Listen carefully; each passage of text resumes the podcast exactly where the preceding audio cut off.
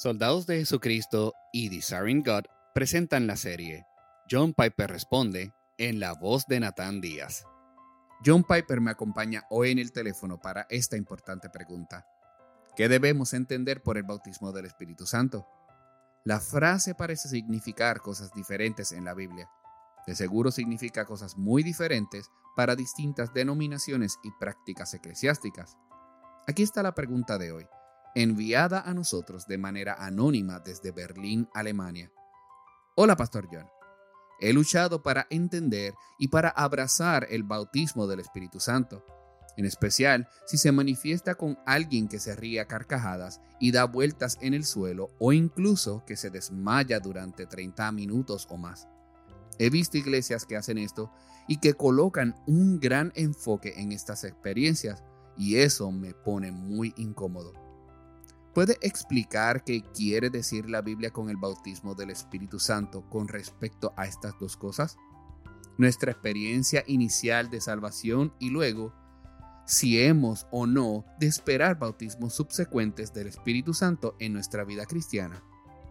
El pentecostalismo usualmente se define como un movimiento en el cristianismo que piensa que el bautismo del Espíritu Santo es una segunda experiencia, normalmente después de la conversión, marcada por hablar en lenguas. Ese es el estereotipo, al menos, de lo que significa el pentecostalismo. Esa en realidad es una simplificación excesiva. Recién terminé un libro de Alan Heaton Anderson titulado Hasta lo último de la Tierra, el pentecostalismo y la transformación del cristianismo mundial. Él muestra que existen entendimientos mucho más diversos del Espíritu Santo y de su trabajo entre el pentecostalismo global de lo que pensábamos. Lo común entre muchas ramas del pentecostalismo no es una única visión del bautismo en el Espíritu, sino un fuerte énfasis en la naturaleza experiencial del Espíritu en la vida del creyente. Creo que este énfasis en la naturaleza experiencial del Espíritu es precisamente la razón por la que el movimiento ha sido tan dinámico y efectivo en el mundo entero. Las personas de todos lados están hambrientos de realidad experiencial no solo de hechos doctrinales ni históricos que deben ser afirmados con la mente. Esa es la manera estereotípica de pensar sobre el cristianismo occidental. Tenemos una lista de doctrinas, tenemos una lista de comportamientos. Creemos las doctrinas, actuamos los comportamientos e inferimos que le pertenecemos a Dios y que algo sobrenatural está sucediendo, pero nadie experimenta nada. Por eso el pentecostalismo tiene el éxito que tiene, porque están en lo correcto en este punto. Están en lo correcto al decir que tener al Espíritu Santo es tener una realidad que uno experimenta. Es importante que aclaremos el significado bíblico de términos como bautismo en o con el Espíritu Santo, porque es un término bíblico. Es parte de la experiencia cristiana. Lo que voy a sugerir es que la manera en la que Pablo utiliza la frase en 1 Corintios 12:13 no es la misma que la manera en la que Lucas la utiliza, o Jesús como lo reporta Lucas en Hechos 1.5. Esa es mi premisa básica y evitaríamos mucha confusión si las personas la entendieran. Puedes revisarla por ti mismo. Esto quiere decir que cuando preguntamos qué significa la frase bautismo en o bautismo con el Espíritu Santo, tenemos que preguntar, ¿estás hablando del uso que le da Pablo o del uso que le da Lucas cuando cita a Jesús? No son contradictorias. No estoy argumentando que existe un conflicto, estoy diciendo que utilizan las mismas palabras en dos maneras diferentes. Utilizan la misma frase de dos maneras distintas. Permíteme aclarar cada una.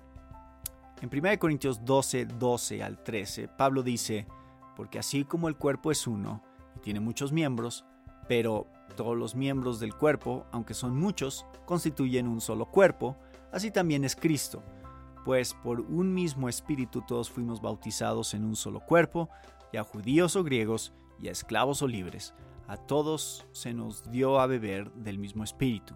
Ahora, creo que casi todos estamos de acuerdo en que el entendimiento de Pablo aquí del bautismo del Espíritu es el acto por medio del cual el Espíritu nos une a Jesucristo y a su cuerpo. La iglesia, en otras palabras, es la conversión, es volverse cristiano, eso es lo que significa ser cristianos, ser movidos por el Espíritu Santo de tal manera que somos llevados a la fe y unidos con Jesús. Ahora, no creo que esa es la forma en la que Jesús y Lucas utilizan esta frase similar en Hechos 1, 4 al 5. Aquí Jesús dice, y Lucas lo cita, y reuniéndolos, les mandó que no salieran de Jerusalén, sino que esperaran la promesa del Padre, la cual, les dijo, oyeron de mí porque Juan bautizó con agua, pero ustedes serán bautizados con el Espíritu Santo dentro de pocos días. Está citando a Juan el Bautista en Lucas 3:16 cuando dice, yo los bautizo con agua, pero viene uno que es más poderoso que yo, a quien no soy digno de desatar la correa de sus sandalias. Él, Jesús, los bautizará con el Espíritu Santo y fuego. Ahora, no creo que Jesús quisiera decir que sus discípulos se convertirían de incrédulos a creyentes en este bautismo que debían esperar en Jerusalén.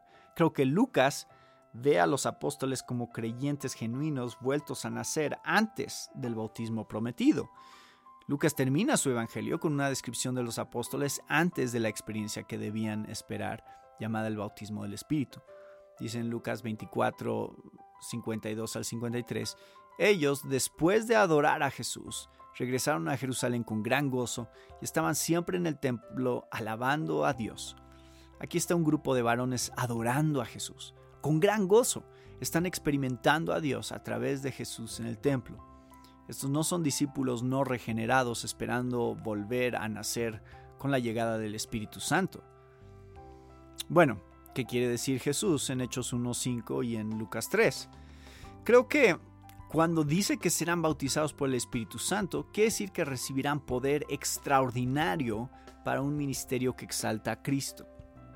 Es lo primero que pienso que significa. Recibirán poder extraordinario para un ministerio que exalta a Cristo.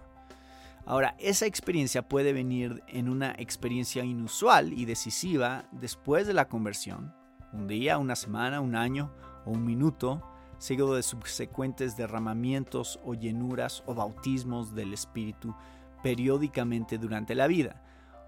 O esa experiencia puede venir en el momento mismo de la conversión, seguido de subsecuentes experiencias durante toda la vida del poder del Espíritu Santo.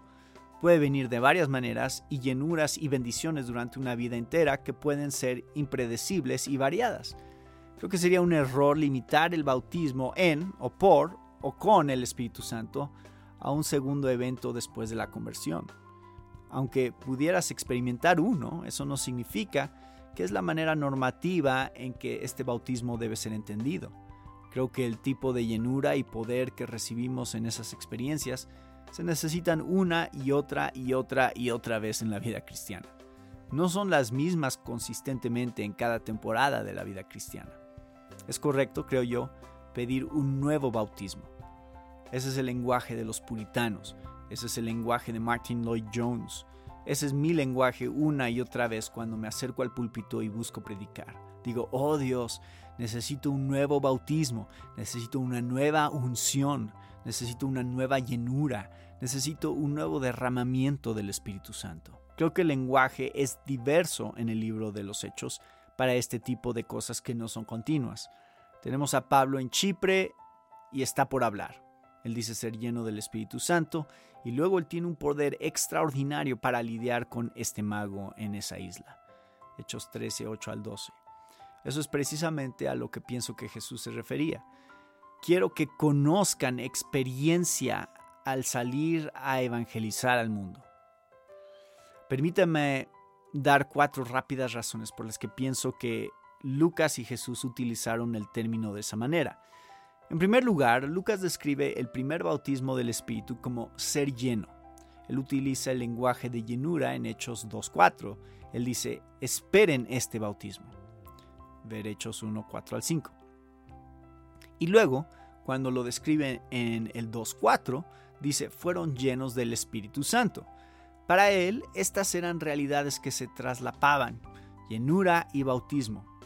Luego, durante el libro de los Hechos, el término llenos del Espíritu Santo es una experiencia recurrente en la vida del creyente, no una experiencia única.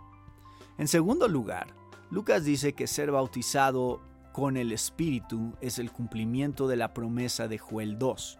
Esperen la promesa. Entonces, la promesa de Joel se cumple y se explica a partir de Hechos 2.16. La promesa de Joel 2 no es la promesa del nuevo pacto del nuevo nacimiento. Es la promesa del pacto de poder profético. Hablarán con poder extraordinario. En tercer lugar, Lucas describe ser bautizado con el Espíritu como recibir poder para ser testigos. Hechos 1.8. Él dice, cuando reciban al Espíritu Santo, tendrán poder para ser mis testigos hasta lo último de la tierra. Esa es la descripción inmediata de lo que sucederá si esperas el bautismo. Así que es el poder para una efectividad global que exalta a Cristo. En cuarto lugar, Lucas dice que ser bautizado en el Espíritu es ser investido de poder de lo alto para que el mensaje de Cristo pueda ser llevado con efectividad a todo el mundo. Ese es el lenguaje de Lucas 24:49, donde les dice, permanezcan en Jerusalén hasta que sean investidos con poder de lo alto. Mi entendimiento del bautismo del Espíritu Santo es que Pablo utiliza una forma de esta frase para referirse a lo que sucede en el nuevo nacimiento. Lucas utiliza una forma de esta frase cuando cita a Jesús para el poder del Espíritu. Para responder esta pregunta sobre señales particulares, puede o no incluir diferentes señales como las lenguas u otras manifestaciones inusuales. Creo que cada cristiano debe buscar un nuevo bautismo, en este sentido, una y otra y otra vez para tener un ministerio efectivo. Esperamos que te haya edificado este episodio. Si deseas escuchar otros episodios, puedes encontrarlos en nuestro sitio en internet somosoldados.org. Gracias por escucharnos.